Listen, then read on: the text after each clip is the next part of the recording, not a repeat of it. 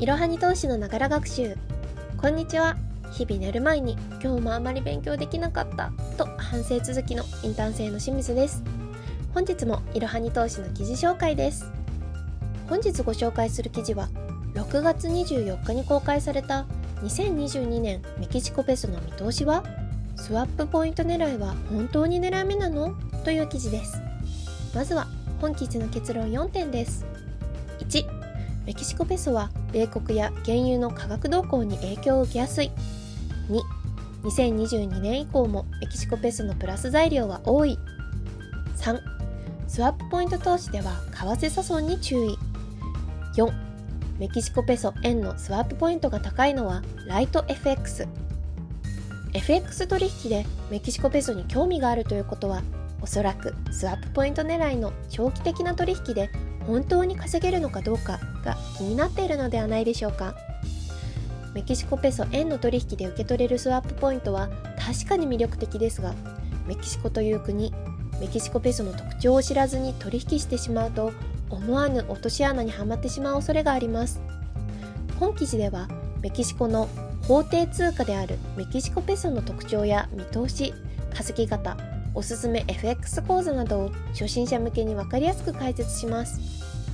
メキシコペソ円を FX 取引するならまずはメキシコペソを発行しているメキシコ合衆国以下メキシコについて知っておきましょう。メキシコ合衆国の通貨はメキシコペソです。面積は日本の約5倍と言われており196万平方キロメートルです。人口は約1億2601万人。言語はスペイン語。主要産業は製造業鋼鉄業商業。主要輸出品は原油自動車部品家電製品。主要輸入品は電気電子機器産業用機械機器自動車部品。主な貿易相手先は輸入全体の約44%輸出全体の約81%を米国が占めています。実質 GDP 成長率は2021年で4.8%物価上昇率は同じく2021年7.4%政策金利は同じく2021年5.5%です。メキシコの人口は約1億2000万人で日本と同じくらいの人口です。国連の2020年調査によると世界の国別ランキングでは10位となっておりちなみに日本は11位となっています。主要産業は自動車関連産業が有名で米国をはじめ世界各国から投資を集めています。なおカリブ海沿岸に油田があり国営で油田経営をしていることからメキシコの通貨メキシコペソは5ドルやカナダドルなどと同じく資源国通貨という位置づけになっています。次にお話しするのは米国と隣接しているという点でのメキシコの地理的優位性です。メキシコ経済における最大のポイントは世界経済の中心にある米国の隣国であることです。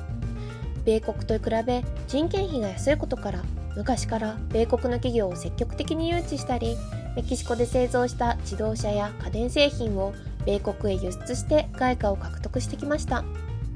その流れは1994年のナフタ発行からさらに強まり2021年には輸入全体の約44%輸出全体の約81%を米国が占めています。米国のお隣さんであるメキシコの景気は米国の情勢に左右されやすいと言えます。ただ米国と隣接していることがメリットだけではない点にも注意が必要です。米国ではメキシコとの貿易赤字や不法移民に対するメキシコの対応について不満感が常にありトランプ政権時代2019年5月にはメキシコ製品に対して追加関税を課すと発表したこともあります。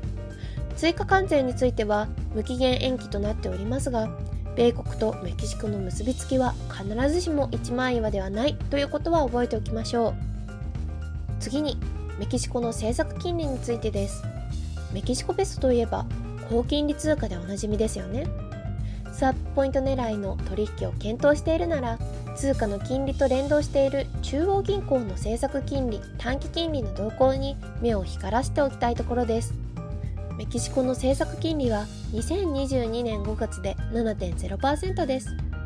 戦時下のロシア高い水準でインフレが続くブラジルを見ると分かるように政策金利が高い水準にあるほどその国の政治経済情勢が不安定なことが多いです。一方でメキシコは高金利でありながら他の高金利通貨国と比べてインフレ率が比較的安定しています。そのため金融先物取引業協会などのレポートでは有望な投資対象として見られています。では次にメキシコペソの相場変動要因を見ていきましょう。メキシコの法定通貨であるメキシコペソが変動する要因は代表的なものとして3つあります。まずメキシコの政策金利。次に原油価格との連動性。最後に米国の景気株価になります。順に見ていきましょう。まずメキシコの政策金利についてです。政策金利とは中央銀行が一般の銀行に貸し付ける際の金利のことです。景気や物価を調整するために各国の中央銀行が設定しています。日本は日本銀行が設定しています。外国為替が変動する要因には様々なものがありますが特に金利は FX と強い相関関係があると言われておりメキシコペソにおいても特に注視しておきたい要因の一つです。ではどのように注目したらよいのでしょうか。政策金利の市場の見通しと結果による外国為替への影響は一般的に以下の通りとなっています。まず市場の見通しが利上げ結果が金利据え置きの場合外国為替の変動は下落。市場の見通しが利下げ。結果が金利据え置きの場合外国為替の変動は上昇します。また市場の見通しが金利据え置きで結果が利上げの場合外国為替の変動は上昇し市場の見通しが金利据え置き結果が利下げの場合は外国為替の変動は下落というのが一般的です。FX 取引で重要なのは見通しに対して結果がどうなのかです。安定して稼ぎ続けられるようになりたいなら簡単な相関関係は覚えておきましょう。またメキシコの政策金利の推移を見てみると10年以上4%から8%の間で推移していることがわかります。次に原油価格との連動性です。原油国であるメキシコは原油価格の影響が大きいと言われています。WTI 原油先物とメキシコペソ円を一緒に表示させたチャートを見てみると原油価格が上がるとメキシコペソが買われ原油価格が下がるとメキシコペソが売られる傾向が見えてきます。最後に米国の景気株価です。世界最大の経済大国である米国と結びつきが強いメキシコは米国の景気の影響が大きいと言われています。メキシコペソを取引する際はニューヨークダウや S&P500 ナスダックといった米国株式市場の動きがわかる株価指数をチェックしておきたいです。例えば米ドルメキシコペソとニューヨークダウを比較したチャートを見てみると相関関係があることがわかります。またメキシコペソ円とニューヨークダウを比較したチャートを見てみると2016年から逆相関っぽくなっておりニューヨークダウが下がるとメキシコペソが買われているように見えています。では次にメキシコペソの見通しを見ていきましょう。メキシコペソの見通しとしてメキシコペソ円をテクニカル分析とファンダメンタルズ分析の両面から予測してみましょう。まずはテクニカル分析です。本記事にはメキシコペソ円の月足チャートも載っているので興味のある方は本記事の方もご覧ください。2014年11月を天井とした下降トレンドが2020年4月に下げ止まりそこからフェボナッチ比率23.6%や節目で戻ることなく上昇していて半値戻しフィボナッチ比率50%のラインを上抜けしました。今後のシナリオとしては以下2つが考えられます。1フィボナッチ比率50%をブレイク。フィボナッチ比率61.8%の7.00を超えるかどうかです。そこで戻らなかったら全戻しで8.50を目指して上昇トレンドになる展開が考えられます。2フィボナッチ比率 50%61.8% で戻り。6.10付近の水平線がサポートになれば6.10から7.00のレンジになります。そこの水平線を一気にブレイクするようだと5.00を目指しそうです。次にファンダメンタルズ分析を見ていきましょう。ファンダメンタルズ分析についてはメキシコペソ円のスワップポイント投資に力を入れている FX 会社の分析レポートが参考になります。本記事では SBIFX トレードとマネースクエアが提供する動画を紹介しています。SBIFX トレードのレポート動画は2022年2月2日のものでなぜ今メキシコペソなのかジョセフ・クラフトさんが解説というタイトルです。この動画では SBIFX トレードの社外取締役ジョセフ・クラフト氏がメキシコペソについて解説しています。主要エマージング通貨国とのマクロ経済比較結果や米国金利との相関性をプラス材料としています。マネースクエアのレポート動画は2022年6月1日のもので約6年ぶりの高値のメキシコペソ円さらに上昇？というタイトルです。2016年の3月以来の高値をつけた要因と今後の見通しをマネースクエアのシニアアナリストが解説しています。原油高とメキシコ中央銀行による利上げペースの加速などをメキシコペソのプラス材料としています。FX で通貨の値動きを予想するには様々な情報を分析する必要があります。一時情報に触れたい場合はメキシコ銀行などの中央銀行のホームページや英語版のロイター、ブルームバーグなどの海外メディアをチェックするのがおすすめです。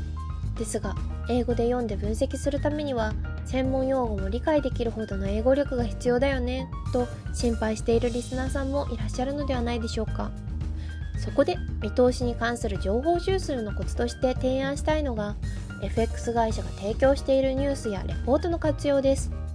YouTube にも無料で視聴できる動画はありますが FX 講座を開けばさらに深く掘り下げたレポートや速報性の高いニュースを無料で見ることができます。米ドルやユーロ、円と比べると情報が少ないメキシコペソを取引するならニュースやレポートが充実している FX 講座を1つ解説していくのがおすすめです。では次にメキシコペソを取引するメリットを2つ紹介します。1スワップポイントが高い。2少ない資金で取引できる。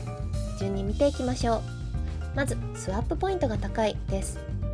高金利なメキシコと低金利な日本の金利差が大きいのでメキシコペソ円の買いポジションを持ち続けている間は毎日高いスワップポイントを受け取れます。ちなみにメキシコペソより高いスワップポイントを受け取れる通貨はいくつかあります。ただメキシコペソ円は少ない資金で取引できるため結果的に多くのスワップポイントを受け取れるのです。本記事では10万円の証拠金で運用した場合に年間で受け取れるスワップポイントをメキシコペソと米ドルで比較した表があります。ここでは詳細は省略させていただきますが通貨ペアメキシコペソ円が6.5円米ドル円が134.5円の場合年間外スワップはメキシコペソ円が16万6440円米ドル円が1万9710円となっています。同じ証拠金で運用しているのにこんなにも違ってくるんですね。次に少ない資金で取引できるです。他の通貨ペアと比べてメキシコペソ円は価格が安い傾向にあるため少ない資金で FX 取引を始めることができます。メキシコペソ円のレートは6.5円。米ドル円は134.5円。ポンド円は165.5円。5ドル円は94.5円。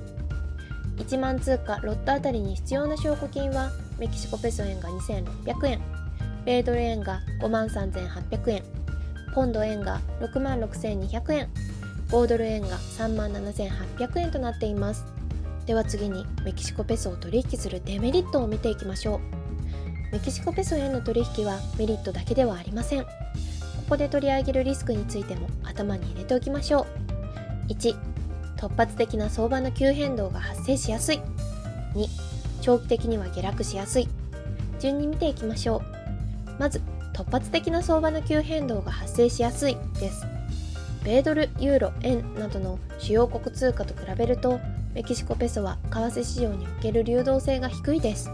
そのため重要な経済指標の発表や要人発言などをきっかけに突発的な急変動が発生しやすいというリスクがあります。次に長期的には下落しやすいです。先進国と比べて政治経済のリスクが高いため新興国の通貨は長期的に見ると下落していく傾向にあります。スワップポイント目当てにメキシコペソ円の取引を始めたのに1年後に受け取れたスワップポイントの金額より為替差損の方が大きかったなんてことにならないように注意しましょう。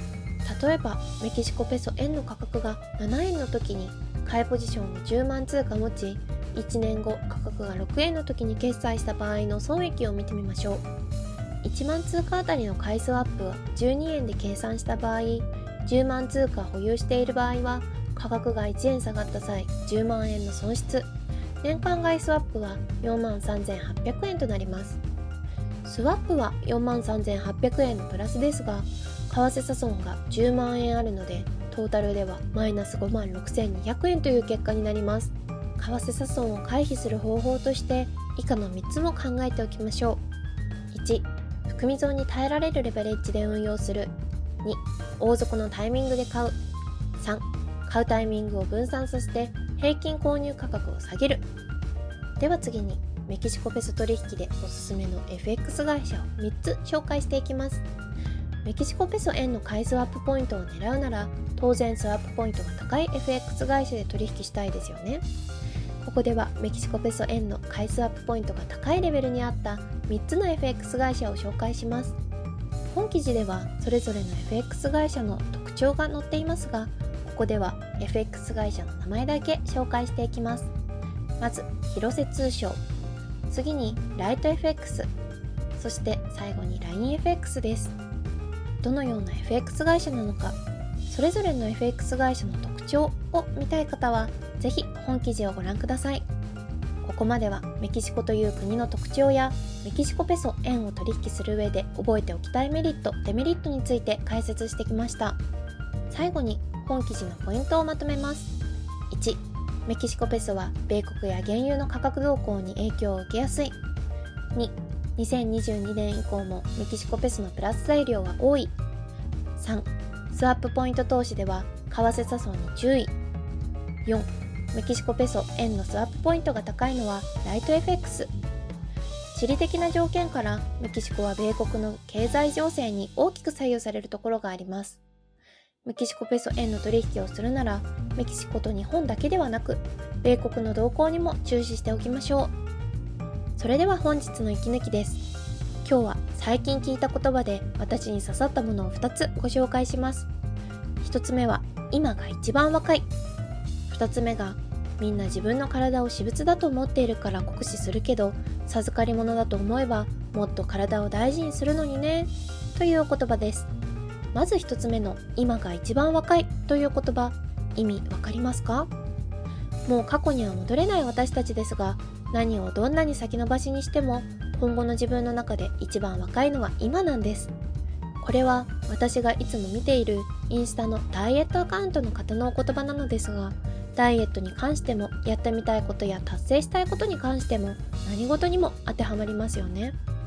よく今を生きろみたいな言葉もありますがそうは言われても割と毎秒毎分毎日が平然と通り過ぎていきませんか？でもなんだか今が一番若いと言われるとあそうか若いうちにあれもこれもやらなきゃ早く行動しなきゃとか考えている今始めなきゃという気持ちに私はなりました。共感できる方はいらっしゃいますか？とにかく先延ばしや後回しにすることを少し防げるようになったのでこちらの言葉も紹介したいと思いました。家事でも後でやろうと思わずに後では後の一番若い自分がやるべきことがあるのだから今の自分がやってあげなきゃという気持ちになるのです。2つ目の言葉はヨガやピラティスを教えてもらっている先生のトレーナー。つまり私の先生の先生のお言葉らしいのですが自分の体は私物ではなく神からの授かり物という認識に変えればもっと自分の体をみんな大事にするよねという意味です。これを聞いた時わあ私は自分の体をまさに私物だと思い込み冒涜してました。とクラスで叫びました。この話が出たのは私がインストラクターさんに毎晩むくみを取ってから寝るのも毎晩お風呂に浸かるのも全然できてない継続できないという話をしている時でした。自分の体やらねば負荷がかかるのは私自身だと思うから寝る前のセルフマッサージもおさなりにしてしまうし睡眠も遅寝遅起きか睡眠時間をものすごく削るかしてしまっていました。だけど認識を少し変えて自分の体は授かり物なんなら借り物だくらいの視点を持てばそれを盲信しなくても自分がいかに告知しケアを怠っているかが見えてきます。私の場合は毎晩ケアできてる人すごいなではなく自分もやらねばという気持ちになりました。そして自分が自分の体を思って手をかけてあげるだけでその恩恵は自分に返ってきますからね。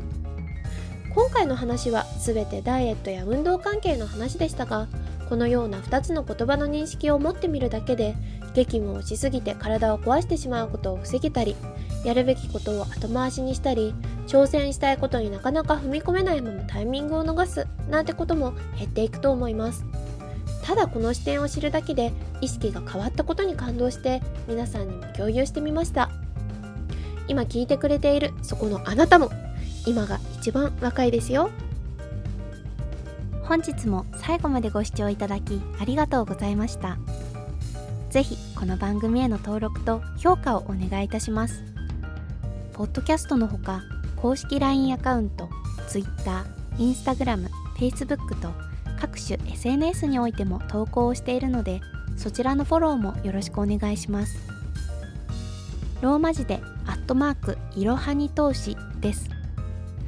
また株式会社インベストメントブリッジは個人投資家向けの IR 企業情報サイトブリッジサロンも運営しています。こちらも説明欄記載の URL よりぜひご覧ください。